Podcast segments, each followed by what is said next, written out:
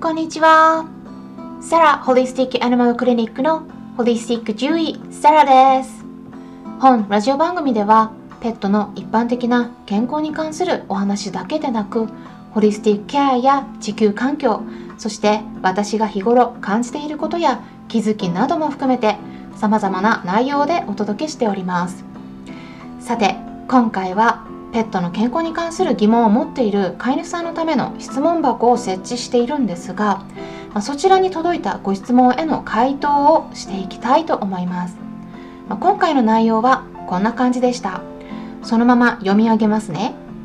シニアになる猫の歯石除去をした時に歯が1本の発歯性吸収病巣で亡くなっていると言われました。まあ、このちょっと病名ね難しいと思うんですけれども後で解説しますのでご安心ください。で治療法はなく様子を見るしかないと言われましたが1年後また1本歯がなくなっていました。炎症などはないようですがこのまま様子を見てよいか気になっています。歯の歯歯性吸収病巣について受診のタイミングや治療法について教えていただければと思います。よろしくお願いしますということなんですがまずこの病気の名前をちょっと聞いたことがないと思う方が結構いらっしゃると思いますので最初にこの歯歯性吸収病巣という病気がどういうものかお話ししたいと思います。えー、これ結構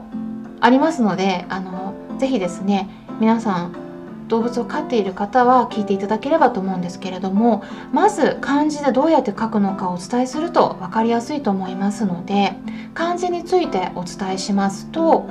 破壊の歯に歯磨きの歯性質の性吸収の吸収病巣というのは病気の病に鳥の巣ごもりの巣という漢字を書きます。正確には歯歯細胞性吸収病巣と言います。私たち人間にもワンちゃんにも猫ちゃんにも歯の中に歯歯細胞というものがあります。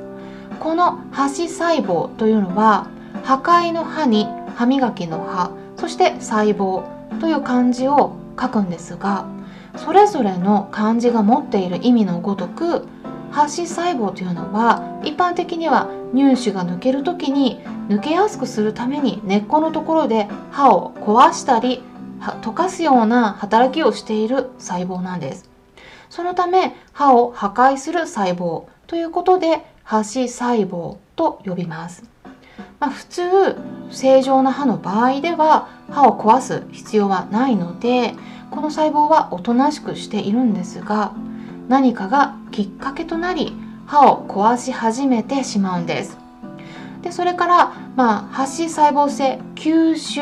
病巣と言いますがこの歯の吸収っていうのは簡単に言ってしまうと歯が破壊されてなくなってしまうことです、まあ、これ実は骨にも同じように歯歯細胞ではなく破骨細胞という骨を破壊する細胞があって骨を破壊することを骨の吸収と書いて骨吸収と呼んだりしているんですが歯の場合も同じように歯歯細胞によって歯が破壊されることを歯の吸収と呼びます。歯が破壊されていくのは歯が溶けてなくなるのと同じようなものだと、まあ、イメージしていただくと分かりやすいのではないかなと思います。それでこの症状なんですがもうねすっごく痛がります。虫歯をイメージしてください。この病気にかかると噛んだりするともう余計痛いので、まあ、まずねあの片側で噛もうとするようになったりでうまくフードを噛むことができないのでドライフードとかポロポロと下に落とすようになります、まあ、そうやってご飯もうまく食べられなくなるのでもう体重が減って痩せたりあとはよだれを垂らすようになったりします。なので食べたくても食べられないのであのご飯の入っているお皿の前でじっと座って食べようとするんだけれども食べないみたいな状態をこう、ね、結構見てるとなんか見てる方が辛くななってくるんですよね。すごいちょっとかわいそうな状態なんですよね。で時々そのよだれの中に血が混じったりすることもあります。それから歯周病も組み合わさってくると、まあ、お口の匂いがきつくなったりしますでそれでさっき何らかの原因によってなると言いましたけれども、ね、あの何が原因なのかがこれあのよく分かっていないんです実は。であとはインターネットとかではなんか猫ちゃん特有みたいに言われていることが多いんですがこれ実はあのワンちゃんにもあります。ただワンちゃんの方はなんかこれよくわからないんですけれどもあんまり強い症状が出ないんですよね。で緩やかに進行していきます、うん、それに比べて猫ちゃんの方では結構極端に痩せていったりするのと、うん、すっごく痛がったりするのでそれで最近はよく見つかっているんです。なので猫ちゃんを飼っている飼い主さんはちょっとね難しい名前ですけれども是非この病気の名前端細胞性吸収病巣を覚えておいてください。で先ほどどんな症状が出るか簡単にお話ししましたけれども、まそれではそのような症状が見られた場合にどうしたらいいかお伝えします。とこれね残念ながら抜歯がベストです。ホリスティック医療の世界でももう私いろんな治療知ってますけれどもこの病気に関してはもうあらゆる手を使ってもなかなかちょっとあの治すことが難しいと言われています。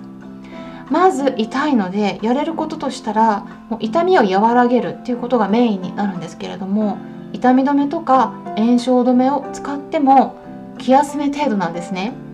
でそもそもそれで治るわけではないんです。もう何をやっても結局進行していきます。でそれに比べてもう歯を抜いたらもう一気に良くなります。虫歯と同じような感じだとイメージしてください。虫歯の場合も最悪抜歯すると一気に改善すると言われていますよね。でこの病気の不思議なところは原因が本当によく分かっていなくてで歯磨きで予防できるということでもないんです、うん、歯周病の場合は歯の細菌が関係しているので歯磨きをすることで予防はできるんですがこの歯歯細胞性吸収病巣っていう病気は歯周病とは違って細菌が直接関わっているわけではないんです、まあ、一説ではビタミン D を多く取りすぎていることがもしかしたら影響しているかもしれないという論文が出てはいるんですが、まあ、これに対しても賛否両論があるのでうんまだ完全にそれが正しいとも言い切れない感じです。ただ私個人的には、うん、ビタミン D はちょっとこういった歯の細胞の活動に、まあ、実際影響は与えているので、うんまペットフードに例えばビタミン D のサプリとかって、まあ、結構添加されているんですけれども栄養基準を満たすためにですねまああのそれが過剰になってるっていうことはもしかしたらありえるのかなとか思ったりはしていますなので食事の方を見直していくっていうのはすごく大事になってくると思うんですねでこの病気では歯がどんどん欠けていってしまって最終的には歯が消えてなくなってしまうんですが、まあね、あの今回のご相談でもすでに1本歯が消えてしまってでもう1本目が見つかったということなんですね。でそのまま放置すれば、まあ、実際に自然に消えてしまうとは思うんですけれどもうんただ消えるまでの過程がかなり痛いので私個人的には早めに抜歯してあげるのが一番いいと思います。もう抜歯した後本当に手術が手術っていうかねあの処置が成功すればもうすっきりもう痛み消えますんであ猫ちゃんにも痛みに強い子と弱い子がいて、うん、で痛みに強かったりもともと食欲が旺盛な子の場合では、まあ、多少痛くてももう食欲に負けてご飯もりもり食べるんであの今回のご相談のように意外に飼い主さんの気づかないところで病気が進行していてで気づいた時にはもう歯がすでになくなっていたということって結構あのありまして珍しいことではないんです。でも、うん、痛いのを耐えさせるのやっぱりかわいそうかなと思います。あとは抜歯をおすすめしましたが猫ちゃんの歯の抜歯特にそういった吸収病巣のような病気になっている場合の歯を抜くのは意外に技術が必要になります。根っこが脆くなっているんですね。なので周りから徐々に抜いていくようにしていかないと途中で粉々に砕けてしまうことがあるんです。でそうなってしまうともうね歯の成分全部取るの結構難しくて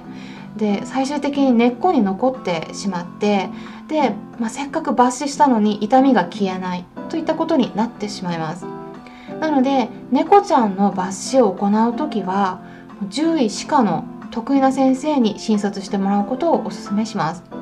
まあ、今回はちょっと専門的な内容になりましたがこのような感じでご質問にお答えしていきますのでもしも何か聞きたいことがありましたらお気軽にご質問いただければと思います、まあ、全部取り上げられないこともあると思うんですが直接お答えするっていうのではなく、まあ、こういったラジオ番組内でできるだけお答えしていこうと考えているところです。まあ、またあの先日もお伝えした通り9月16日水曜日の夜9時からスタンド FM にてライブ配信を行う予定です。まあ、質問箱のリンク、ページのリンク先と合わせて概要欄に情報を載せておきますので、興味のある方は是非そちらも合わせて確認してみてください。今回も最後までご視聴していただきありがとうございました。それではまたお会いしましょう。ホリスティック獣医、サラでした。